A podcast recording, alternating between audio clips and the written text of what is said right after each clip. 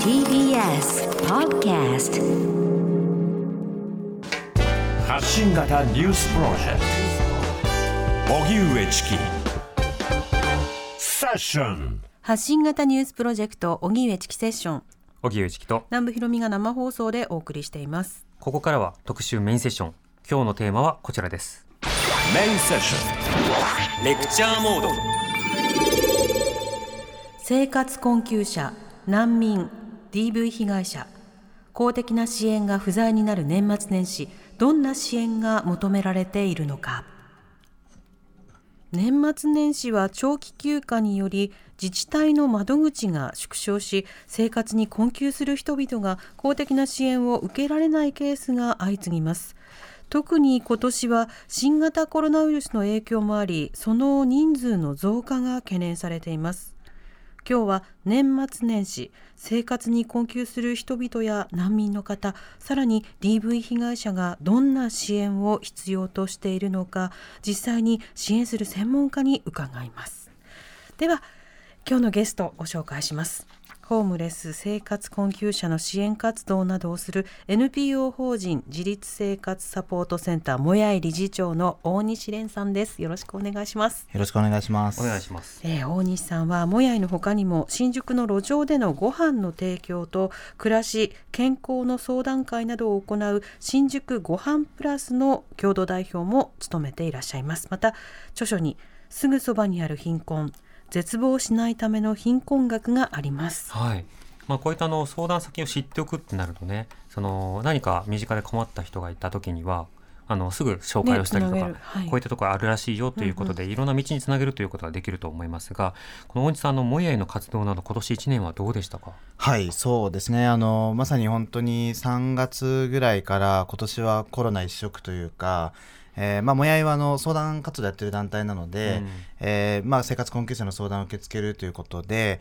えーまあ、日常的に相談を受けてるんですけど、はい。2月ぐらいからまさにその大規模イベントの自粛とかうん。を政府が言い始めた段階から、まさにそういう大規模イベントの設営とか撤去とかやっていたような人から、日雇いとか結構その週払いだったり契約だったりっていう働き方してたフリーランスの方とかも多かったんですけど、うん。もう今月仕事がないみたいな相談が来始めてであれよあれよと言ってる間にヨーロッパでかなり感染の拡大もあって、はい。まあ、これは日本にもすごく大きなあの波が来るんじゃないかということで、まあ、いろいろあの対策の準備感染予防とかその中でどう支援するかっていう準備をしていて、まあ、4月からはもう本格的にまあコロナ対応ということで通常の相談をかなり増やして、うん。それこそ毎週土曜日にあの都庁の下で食料品の配布とか相談会をやるとかっていうことも含めて、はいもう例年の1.5倍から、まあ、2倍はいかないと思いますけどでもそのぐらいえかなり多くの相談をお受けしていますね。うんなるほどそうした相談の中でやっぱりあの長引けば、はい。なが長引けば長引くほど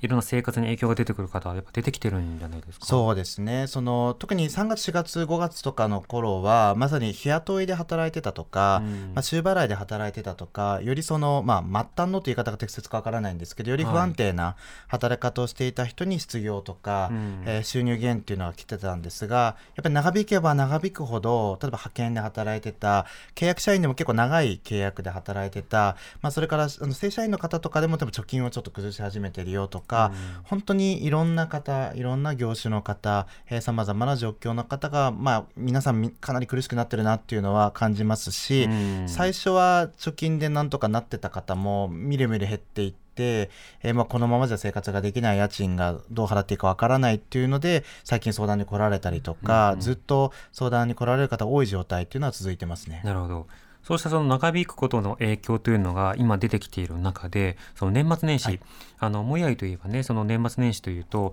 例えばその年越し派遣村、はいあのリーマンショックの時のうん。あの様々な支援もしていましたし、また同時にあの、えー毎年あのはい。炊き出しなどもはい。したりしていますよね。年末年始の課題というのはいかがですか？そうですね。年末年始はやはりもともとその、まあ、仕事が切れやすいというものがあってで、まあ、大型の連休でもあるので、うん。えーまあ、それこそ短期の仕事の方日払いだったり週払いの方は収入がなくなるということがあるんですけどプラスその、まあ、派遣とかだと契約が切れてしまうとか、はい。年末で契約が更新しないよとか、まあ、そういう雇い止めとかがもともと起きやすいと言われてるんですが特に今年はコロナなので、うん。えーかなり景気も悪い状況ですから、まあ、よりそういった方がまあ増えるんじゃないかなということは考えていますね。でうん。まあ、いろんな支援団体があー、まあ、しかもあのプラスとして役所が閉まるというのがあって、はい。えーまあ、公的機関が基本的にお休みに入ってしまう。なので例えば生活保護の申請をしようとか、まあ、そういった時になかなか窓口が開いてなくって、まあ、婚姻届とか出せるんだけれども支援はしてもらえないっていう状態が続いていたので、あなんか受け付けますみたいなニュースもってましたよね。申請自体を受け付けるっていうことは数年前から行われたんですけど、はい。なかなかそこでクラッカーだけ渡されるみたいなケースもまだまだあるので、うん。まあ、それで困ってしまうということでもう本当長いところでは2 3 0年ぐらい前から、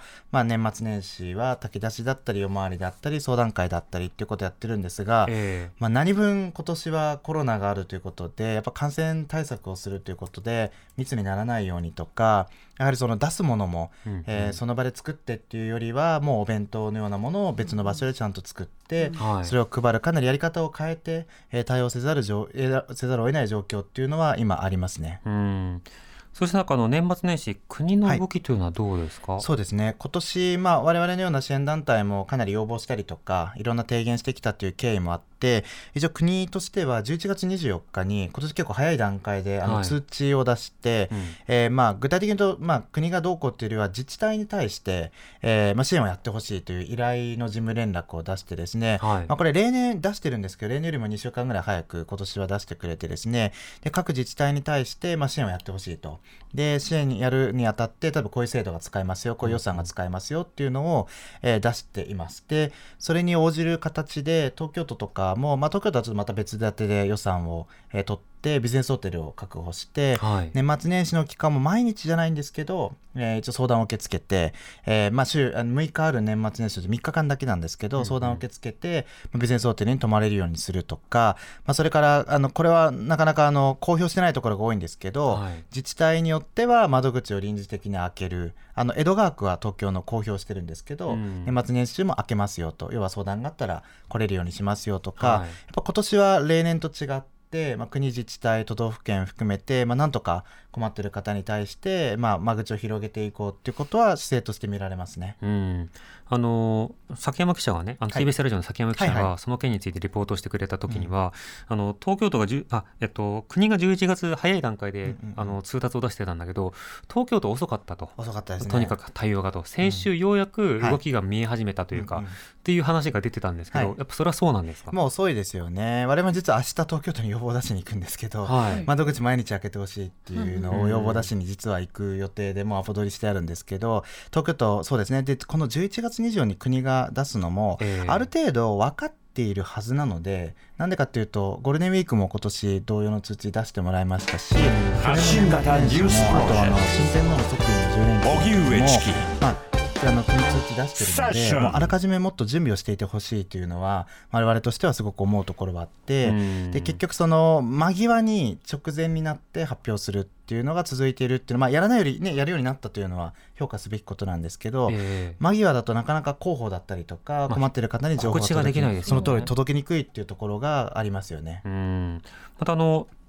さまざまな炊き出しを、はい。例えば都の施設とかでやったりするときに、なんでしょうこう排除というか、はいはい。そうしたものが最近目立ってると聞いてそうまがですすね。特に僕ら新宿でやってる時にカラーコーン置かれてたんですけど 土地の敷地に入ってくるなっていうので、まあ、なぜかあの先週の土曜日なくなってですね、うん。まあ、ちょっと事情も含めてよくわからない部分もあるんですけどただあのやりにくさみたいなのはまだまだ残念ながらあって、うんなかなかその、まあ、大規模な相談会とか大規模なそういう支援活動って、まあ、場所も必要になりますし、はいまあ、そういう中で公共の場所、まあ、公園だったりその公共施設だったりっていうところが活用できるとすごく助かるんですけれども、まあ、コロナでそもそもそういうとか使いにくいとかもありますし、うんまあ、行政側からそういう支援に対して必ずしも寛容ではないというか、えええーまあ、排除的なメッセージを出されることもあってやりにくさみたいなのはこの間ずっと続いている部分はありますね。うん、なるほど。あの小池都知事とかはね、その貧困ゼロとは言ってないので、はい。あのそれは入れてほしかったなっていうふうに思う一方でね炊き出しゼロみたいなことされるとちょっと命に直結もうその通りですね。で、先ほど公的機関が少しずつ取り組みやってるよって言いましたけど、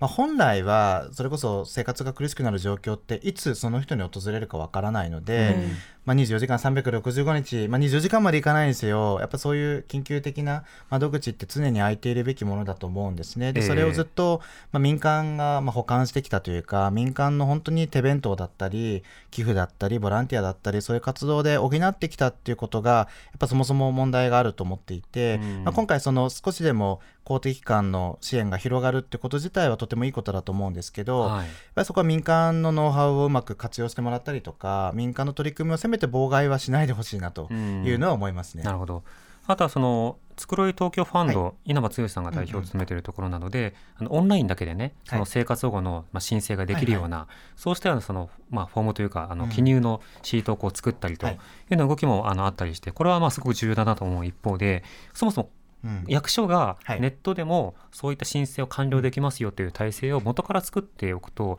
よかったなと思いますよね。ね。まさにそののオンラインの申請とかって、まあ、それこそいわゆる水際作戦、申請に行くのを窓口で拒むっていうこともなくなりますし、はい。あとそもそも感染予防の観点からもあまり密になる場所に行かない方がいいっていうこともありますし、うん。あとお家から申請できるっていうのは利便性も含めて圧倒的にあるので、はい。まあ、行政としてその、まあ、いわゆるプッシュ型の支援っていうのはあの、えー待ってるんじゃなくて届けていくってことですけどプラえスオンライン化、えーワンストップって言い方するんですけどワンストップっていろんな相談を一箇所でできるでもそれって場所に作んなくてオンライン上に作ってもいいよねっていうところとかはこれから必要ですしあの実はあの今河野太郎さんが大臣行政行革大臣やっていて、えー彼はそういうのに関心があるってことで何度かヒアリングとかも、えー受けたんですけれどもやはりそのコロナを契機に変えていくその行政の支援の仕組みもアップデートしていく機会っていうのにやはりしていきたいなっていうのは民間にいてすごく思いますね。うん、なるほど。この、まあ、もやいなどのその活動に対して、まあ、どう支援すればいいのかという話も、まあ、後ほどまた、あの、じっくり伺いますので、よろしくお願いします。はい。一旦お知らせです。TBS ラジオ。荻上チキでは、ということで、年末年始でいろんな行政サービスが停止する中で、どんな支援が必要とされているのか、うん続いてはですね、難民支援に取り組む方にお話を伺います。はい NPO 法人難民支援協会代表理事の石川恵里さんに伺います。石川さん、こんにちは。こんにちはよ。ろしくお願いします。お願いしますよろしくお願いします。プロフィールの紹介をはい、えー石川さんは1994年のルワンダにおける内戦を機に難民問題への関心を深め大学在学中難民支援協会立ち上げに参加しますまた日本初の難民認定関連法改正に携わっていらっしゃいます共著に支援者のための難民保護講座外国人法とローヤリングなどがありますさてあの石川さん今年の活動難民支援の活動を振り返ってどうでしたか、はい。特にコロナ禍でどうでしたか、ありがとうございます。私たちはあの紛争や迫害を逃れて日本に来られた方々を支援している団体なんですけれども、はい。本当にコロナ禍で彼らの困窮が深まってしまったというふうに感じています。うんで世界にはあの紛争や迫害から逃れた難民状態にある方々は8000万人を超えていらっしゃって、はいで第二次世界大戦以降最悪の状況と言われてるんですね。うんでコロナ禍でもあの難民を生み出す状況というのは残念ながら止まっていません。はいえーただあの、移動がですね難民の人たちっていうのは他の国に逃れることによって移動することによって、まあ、命を守っているという状況なんですが、うんむしろコロナ禍で移動が制限されてしまっていて、はいえー難民が移動できないという状況です。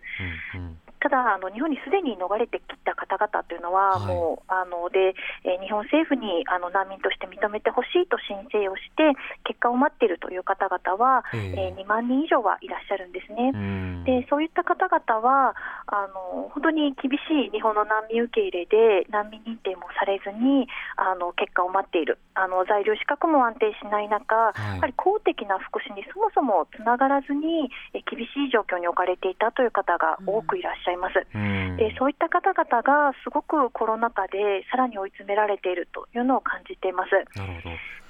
もともと難民申請をしている方などを含めて、はい例えば移動とかあるいはそのはい労働とか、そうしたものに対する制限というのはどうだったんですか？あありりがとうございます。もともと難民申請をして結果を待っていらっしゃる方は、あの2つのタイプに分かれるんですが、はい、えー、在留の許可を得て、えー、就労も許可されて、働きながら結果を待っているという方がいらっしゃいます。うん、でそういった方と一方で、えー、もう在留もですね認められずに働く許可もなく、本当にあの周囲のあの知り合いとか同国人の方とかに支えられて、なんとか生活してきたという方もいらっしゃって、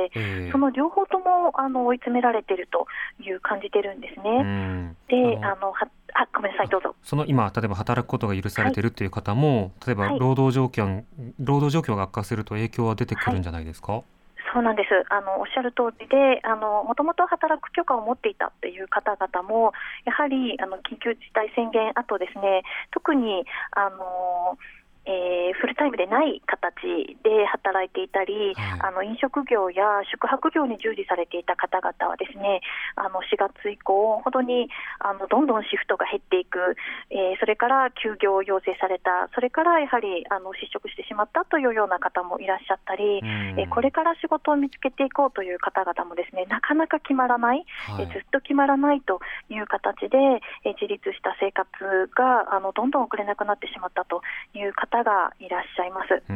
はい、なるほどあのそうした方々への支援というのは難民支援協会、どういったものを行っているんですか？あありがとうございます。現在ですね、あの仕事を120名を超えるあの方々からですね、生計を維持するために、まあ、就職や転職について相談を受けている状況で、はい、私たちはあの企業とですね、え難民の方をあのつながせていただくような職業紹介もしているんですけれども、えー、それでもですね昨年の今頃はあのかなりですね就職が決まっていた方々もなかなか決まらない、えー、もう本当に就職をめぐる状況が難民の方々の就職の状況が日本の中で大変厳しくなっているというふうに感じています。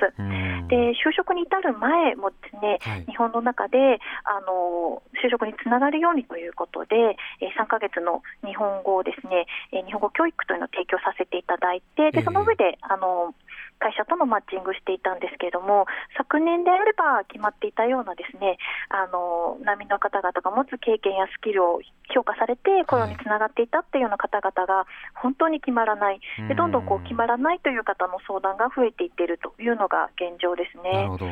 となると、あのお仕事ができないような状況ですと、その暮らしに必要なお金とか、食べ物とか、住居とか、こうしたものはどうでしょうか？はい、ありがとうございます。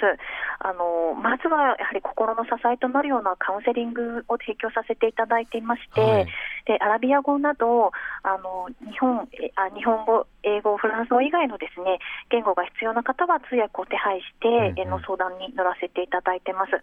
であとホームレス状態に陥った方が一時的に泊まれるシェルターというのは27部屋用意してまして、うん、で満室時も女性や子どもなど必要なあの方にはえー、宿泊先を手配させていただくこともあります。であと本当に事務所にあの昨日から食べてないですとか、はい、あの家で食べるものがないという方がいらっしゃったりご相談があったりするんですね。えー、でそういった方にあの食事を提供しましたりあのあと食料や生活物資の配送というのもさせていただいています。はい。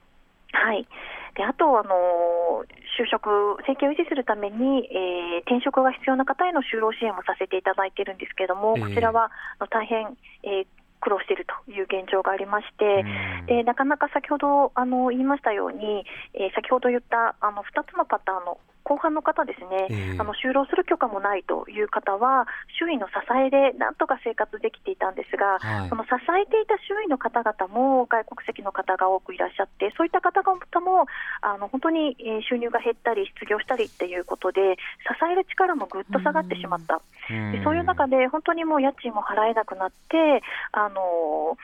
えー、家を出なければならないというような相談も寄せられている状況で、えー、こういった方々を支援し続けるという民間の取り組みも必要だと思いますが、はい、やはり生活を維持するための最低限の福祉や就労許可というのも必要になってくるというふうに考えています。なかなか新設の方々は、もともと公的な支援に、えー、つながりにくい方々ですので、えー、そういった方々が着実につながるように、えー、取り残さないようにというような制度改善も必要になると考えています。行政サポートだけではなくて、行政の,、まあ、あの限定的でもいいから、一定の認可というものも必要になりそうですよね。そうですね。うんはい。あのこういったメールいただきました。はい、ラジオネームまちこさんからです。ありがとうございます。私は今年の10月にロヒンギャ難民の方たちのためのクラウドファンディングを群馬県の小学生が始めたというのを TBS ラジオの明日のカリッジで知り、クラウドファンディングに参加しました。うん、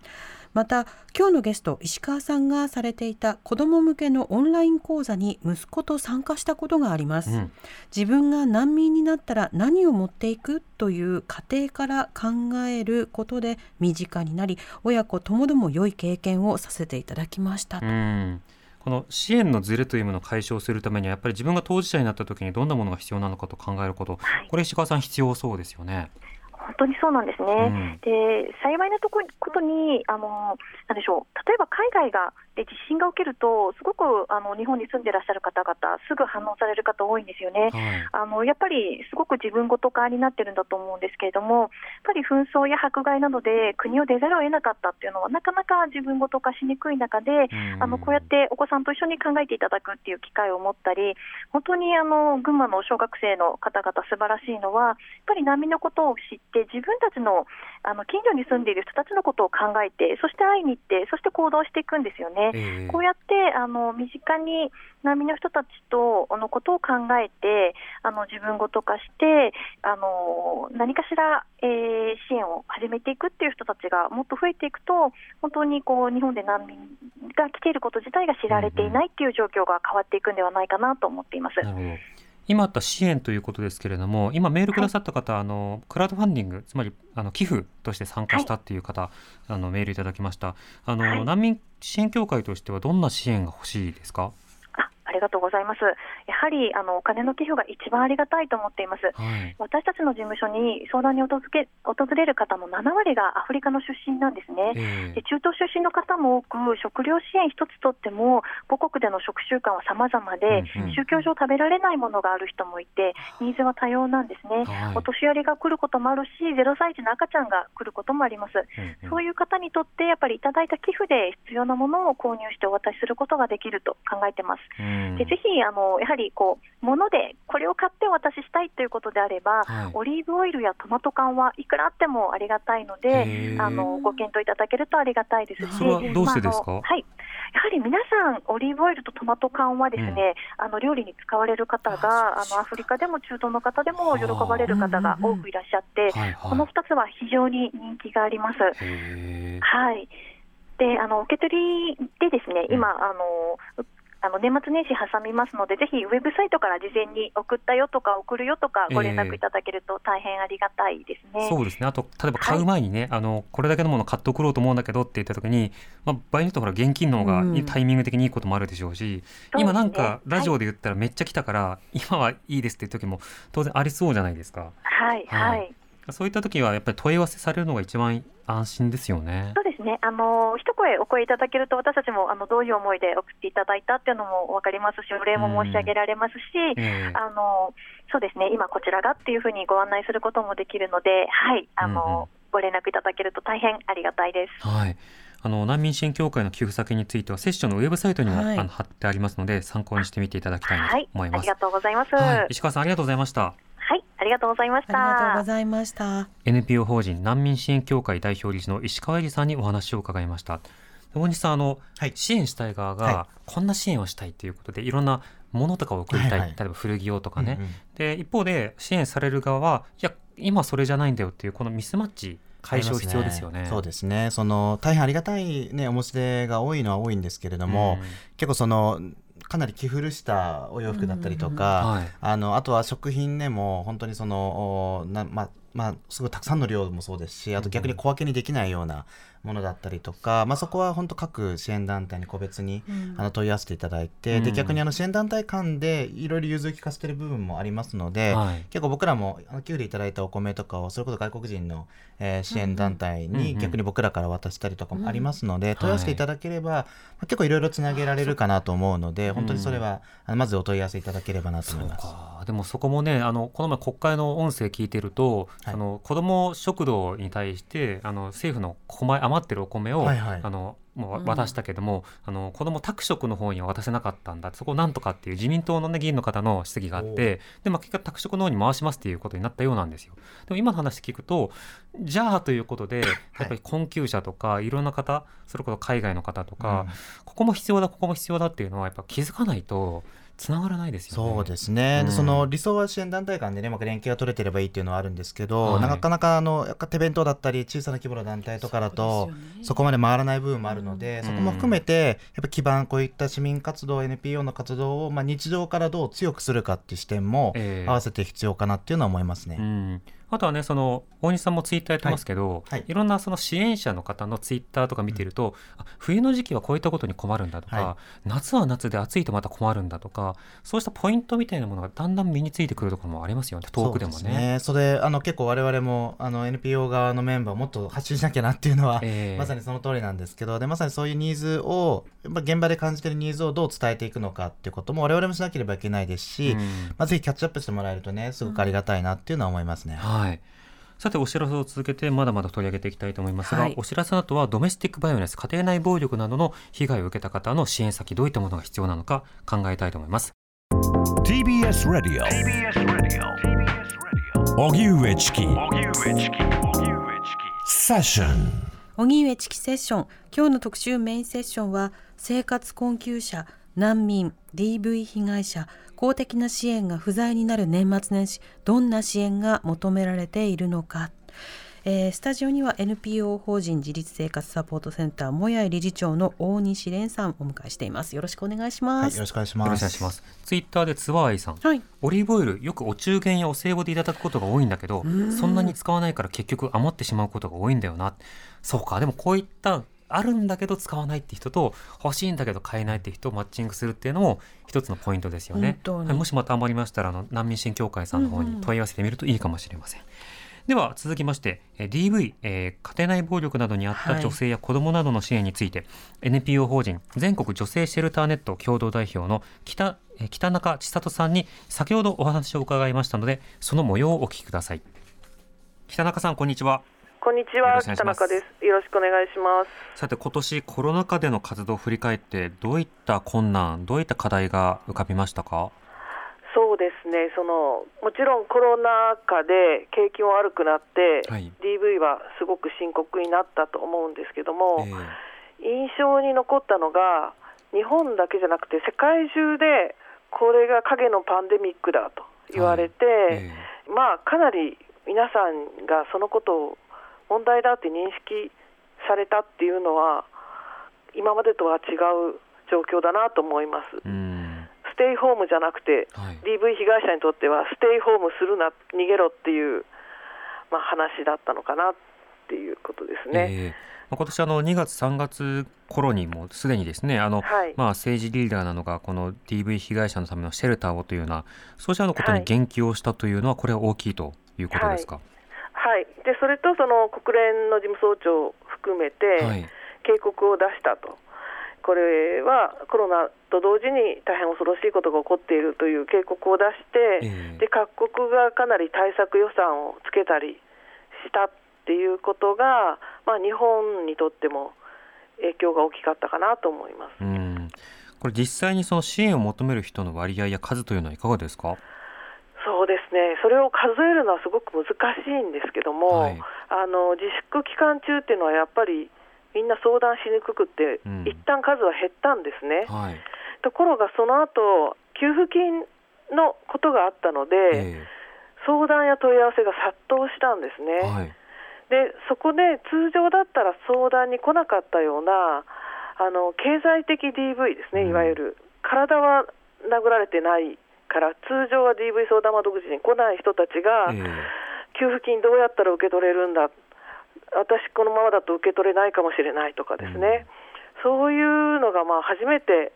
本当に具体的な声がたくさん聞こえてきたっていうことがありましたね。んなるほど。はい。それはあの受給権者が例えば世帯主ということになっていることなので、はい。まあ、お金を受け取った人が例えば他の人に配らないとか、あはい。の自分で独り占めしてしまうとか、はい。そうしたような相談ですか？そうですね。いわゆる精神的 DV とか、え経済的 DV でもともとその家計にお金を入れてくれてない。えうん。給料いくらも払ってるのか貯金いくらあるのかも話し合えるような関係にない夫婦が給付金世帯主がもらっても絶対自分のとこには受け取らせてもらえないと、うん。どうしたらいいんだっていう話ですね。ええ。ええ。でそれともう一つはその DV で逃げているんだけども住所はそのままにしてあるから受け取りたいっていう話ですようね。んなるほど。はい。そうじゃやっぱり実際にその避難されている方や避難を考えている方に対して、給付であるとかさまざまな対応をするという、まあ、そういった体制が整っていないことというのも浮き彫りになりましたか？ね、まあ、もともとそのいろいろ DV 対策っていうのは整っていないんですけども、まあ、今回、最初はあの国も1年前にまでに逃げた人、えーに対しては給付金を受け取れるようにしようという案だったんですけども、ええ。蓋を開けてみると、3年前とか7年前に逃げたんだけども、住所は移してないんだっていうような相談が結構来てしまって、はい。で最終的には政府もですねもう10年ぐらいというふうに柔軟に対応はしてくれたんですね。えだけど、まあ、あの急に対応したし、まあ、後手後手に回ったっていうこともあるので、えはい多分一番届かなかったのが DV が先に光が当たってしまったんですけども、ええあの親の虐待とかで、うん例えば18歳以上の人で家をもう出ていると。だけどあの住所は移してないっていう人も最終的には受け取れるってしたんですけどもええ。かなり遅かったので、結構受け取れるって分からなかった人が多かったんじゃないかなっていうふうには思いましうた。ん。なるほど。そうした中あのこの年末年始にかけてなんですけれども、このシェルターネットなどではどんな支援が必要だと考えてますか？年末年始っていうのはゴールデンウィークとかもそうだったんですけども、はい公的な窓口っていうのが閉まってしまうんですよね。えで今、だんだん状況が深刻になってきているのであのゆっくり何年間もとか何ヶ月も相談に乗って家を出るっていう方ではなくてもう家を出てきてしまったんだと、うん今、コンビニの駐車場にいるんだけどどこに行けばいいとかですね、はい。そういうような相談っていうのが最近は増えてきているので。え年末年始にそういうふうに家を飛び出してきた方が、まあ、公的な方がつなぎにくいので、まあ、緊急に例えば民間シェルターとか、まあ、ホテルに連れて行くとか、うんそういうふうなことがあるだろうというふうに私たちも思っているところです、ね。なるほどそうした団体あの民間で活動している団体を支援するためにはどういったことができるんでしょうか？そうですね日本では DV 対策の枠組みの中にこの民間団体というのは位置づけられていないんですね。はいで他の国では大抵その民間団体に国が委託するという形で DV 対策をやっているところが多いんですけども、はい。日本の場合は完全に蚊帳の外なので、うん。基本全部ボランティアでやっているわけですね。はい。それも誰でもできるわけではなくて、まあ、かなりこの DV についていろんな支援の法律だとか、えー被害者の心理についてもよく分かっている人じゃないと、まあ、人の人生を左右することなのでなかなか支援ができないわけで、はい。今、かなり人材不足、まあ、だいぶ世代交代が進んできてこの民間シェルター始めた人たちが引退し始めているので、うんかなり人材不足なんですね。えでもちろんそれはあのボランティアでやってるから就職先というふうにならないので、はいなかなか新しいスタッフを獲得するっていうのが難しいっていうのが、まあ、今一番大きい話ですうね。んということは人材面のはい。アシストであるとか、はい。あるいはそうした人たちを支えるための、まあ、募金寄付であるとか、はい。こういったようなところになるんでしょうか？はい、今もう私たちの方で専門的なスタッフを育てるカリキュラムだとか、はい。制度、まあ、仕組みっていうのを今作ろうとして着手しているところなんですね。え。はい、ですから、まあ、ここ何年か計画で、これを担える新しい人材っていうのを増やそうとしているので、それについての寄付を協力していただけると非常にありがたいです。えうんなるほど。また例えばボランティアの誰にでもできるわけではないという話もありましたけれども、はい、お手伝いしてみたいとはい興味があるんだけども、どういった役割が果たせるのだろうかというこういった問い合わせなどはどうですか？そうですね、それはできれば各地域の地元の民間シェルターに声をかけていただいた方がいいと思いますね。はい。た例えばですねあの、車に乗って逃げた場合に、その車のナンバーとかで探し出されてしまったりするので、え。こっそり車を置かせていただく駐車場とかですね、そういうののご協力とかも本当に助かるんですけども、全国で一手に受けるわけにはいかないので、ええ。それぞれの地元の民間団体に、こういう手伝いいるとか、こんなことだったらできるよっていうふうに言っていただければ、具体的なあのお願いが出てくると思います。ああなるほど。はい。またこれあの今のような話ですと、あはい。のコロナ以前からずっとはい。そうした人材不足とか資金不足というのは続いていた。で、はいそれはあの先ほどあの民間シェルターなどは政府のさまざま公的支援の蚊帳の外だって話がありましたよね。はいこれどうしてそういう制度になってしまってるんでしょうか？一番大きい問題として、はい。え DV 防止法というのはあるんですけども、えーその相談支援をする仕組みっていうもの自体がちゃんと法律で定められてなくて、はい。従来の福祉の制度の外なんですね。うん。で今、その相談センターをどうするのか、まあ、一応、新しい法律作ろうという方向性は国の検討会でも出されているんですけど、ええまあ、コロナのこととかがあったからなのか、今年政治家の間でその議論は進まなかったんですようね。ん。相談支援を包括的にどうするのか、どんなスタッフで、どんなセンターにするのかっていう政策をまず作ってほしいと思っていて、えでその時に対等なパートナーとして、いろんな民間団体も一緒に組み入れてやってほしいというふうに思ってるんですね。例えばですね、そのはい。コロナ禍で緊急性があるので、はい。あのひとまず年間補助のような格好を、まあ、政府が各民間事業者に行っておくなど、まあ、はい。資金的なサポートをあのスピーディーに行うというようなことなどはどうなんでしょうか？そうですね、非常に助かります。ん。で、今回、まあ、コロナで大変でしょうということで、私たちもあまり体験したことがなかったんですけど、はい。少しだけその補助をいただいたり、え企業からの寄付をいただいたりしてえ、はい。で全国のその関係団体の家賃に消えました。うん。はい、なるほど。家賃の補助だけでも出していただけると非常にありがたいですね。うん。そうした支援というのはもう少しこう規模を大きくしていただけると活動が、まあ持続的にできるということなんでしょうか。そうですね、もう家賃が払えない、それから人件費がどこからも出ないので、うんまあ、その2つで、まあ、閉鎖するシェルターっていうのも最近増えてるんですようね。んなるほど。とりあえず個別のあの身近なシェルターなどにあの、はい何かできることあるかっていうことを、まあ、問い合わせてみるであるとか、はいあとはまあ行政に対してあのはいしっかりとそうした民間をサポートしてくださいと言っていくことも必要だということですね。はい、そうです。うんわかりました北中さんありがとうございました。はい、ありがとうございました。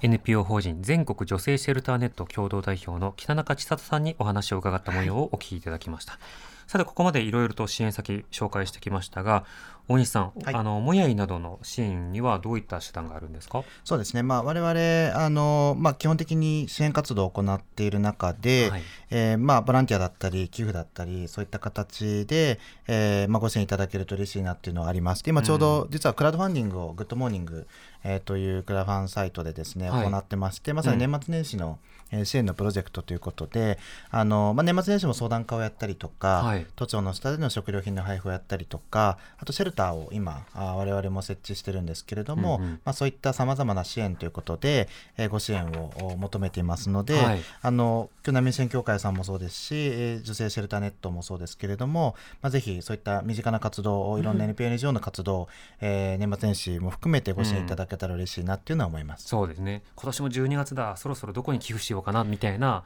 そうした発想がなんかこう、身に染みるような格好というか頭に浸透しているとねっていう格好本でもね寄付できるんですよね。そうですね、ん。チャリボンというのがあってこれ多分難民支援協会さんも、はい。あのもやいもそうだと思うんですが、チャリボンという仕組みがバリューブックスさんが運営している、はい。チャリボンというのがありまして、まあ、そこでもあのちょうど年末なんで大掃除の際とか、うんうんうん。えーいらなくなった本で寄付ができるという仕組みがあるので、はい。ぜひチェックしていただければというのは思います。古本を寄付するとそれがお金になってうん。支援先に届くということですね。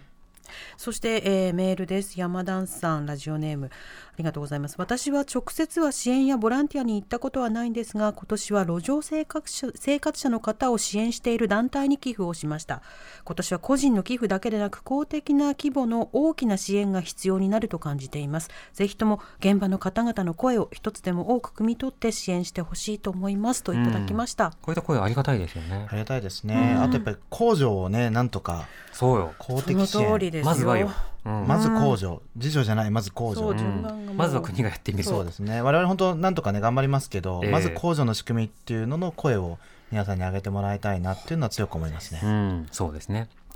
大西さんありがとうございました。がとうございました。ありがとうございました。発信型ニュースプロジェクト。TBS Radio 905-954荻上チキ。セッション荻上チキセッションエンディングです。はい、えー今日はねあのー年末年始のいろいろな支援先あるよっていう話、まあ、紹介したのではいぜひともあの多くの方ねあの気になってるあの悩みとかあったら相談してみてください。であとはその自分はすぐ相談したいなと思ってる方もあの心の中にまあ心の中というかなもう脳のしわにこう切り刻んでほしいんですよ。あので選択肢として覚えておいてほしいんですよね。あの今、まあ、自己責任論などについてねあの先日セッションでも取り上げたりもしましたけれども、そこで少し話もししましたが自己責任論にその偏る人というのはその、まあ、まずは自分が成功したというふうに思っている人だっていうのはまあそうなんですけれども加えてあの世の中の選択肢っていうものが、まあ、それほど多くないっていうふうに思っている人もまた自己責任に傾きがちだったりするんですよね。そうなった時に例えば何か困りごとを抱えている人がいあのテレビに映るとかあるいは目の前に相談にやってきたとか愚痴ってるとかそうしたの場面においてまあそんなの気にしなくていいよとか自己責任だよという言葉を吐くのではなくてどういった支援先があるのかっていうことを知っておくだけでも対応の仕方って変わってくるんですよね。そうですね。うん。僕もあのしばしばね例えば死にたいんだとか今困ってるんだっていうふうに言われることってまああってでその時にあ何で死にたいのとか何に困ってるのってあの追加の質問をあのうん。躊躇なくできるんですよ。です。なぜかというと例えばこれこれこういうことで死にたいぐらいの気持ちになってるんだとかこれこれこういうことで困ってるんだってなったらあじゃあ例えばその介護の問題だったらその地域包括支援センターとかねあるいはその様々なあの精神福祉とかだったら場合によってはまあ、医療とか場合によってはカウンセリングとかでそのカウンセリングの中でもリモートでできるところはここがあってあの保険適用ができるところだったらここがあってっていうことが頭にあるんですよ。うんうん。で例えば貧困支援でも例えば都内だったらこことかこの地域だったらここっていうものがある程度分かってる分野だとそういったところをこう紹介したりとかで。できるわけですよね。はい。で分からなかったとしてもそれを分かる人がうんうん。し知り合いでいると、うん。その人にこう頼ってね。どこがない、どこどこ市でこういった方がいるんだけど、みたいなこと言いけたりするわけですよね。そのようにやっぱり相談先があるんだいざとなったらつながれるんだって分かっておくとその人のその悩みっていうものを退けることなく、まあ、受け止めることができたりするわけですよ。でこれは本来であれば一人一人でのなんかこういろんなことに詳しい人が対応しましょうみたいな話ではなくてとりあえずここに相談に行けば何かにつながるよっていう場所があれば一番簡単なわけです、うんだから例えば怪我した人に対して自己責任とはみんな言わないわけですよ。じゃあ119番だよねとかね、うん。はい空き巣に入られました、うん。じゃあとりあえず110番だよねとかっていう、まあ、そういうものにつなげたりということができるようになるわけなん直ですよね。接的にね。うん。うん。だから貧困とか、あるいはその DV 支援とか、あるいは場合によってはその難民とか様々な問題について、支援先がたくさんあるんだっていうようなことを広くやっぱり社会に伝えていく。まあそういったようなことをね、そうです繰り返していくことが必要かなと思います。うん。困りごとをほぐしていくって大事ですね。うん。うん。さて、えー明日ですけれどもメインセッション中東と新型コロナウイルスということでお送りします。はいはい。まあ様々なね、その影響世界各地ありますけどえー各地どうなってるも、のかねうん今回中東です。研究者の皆さんと考えます。それではまた午後3時半にお会いしましょう。お相手は荻上チキと、南部ひろみでした。TBS ラディオ905 954発信型ニュースプロジェクトセッション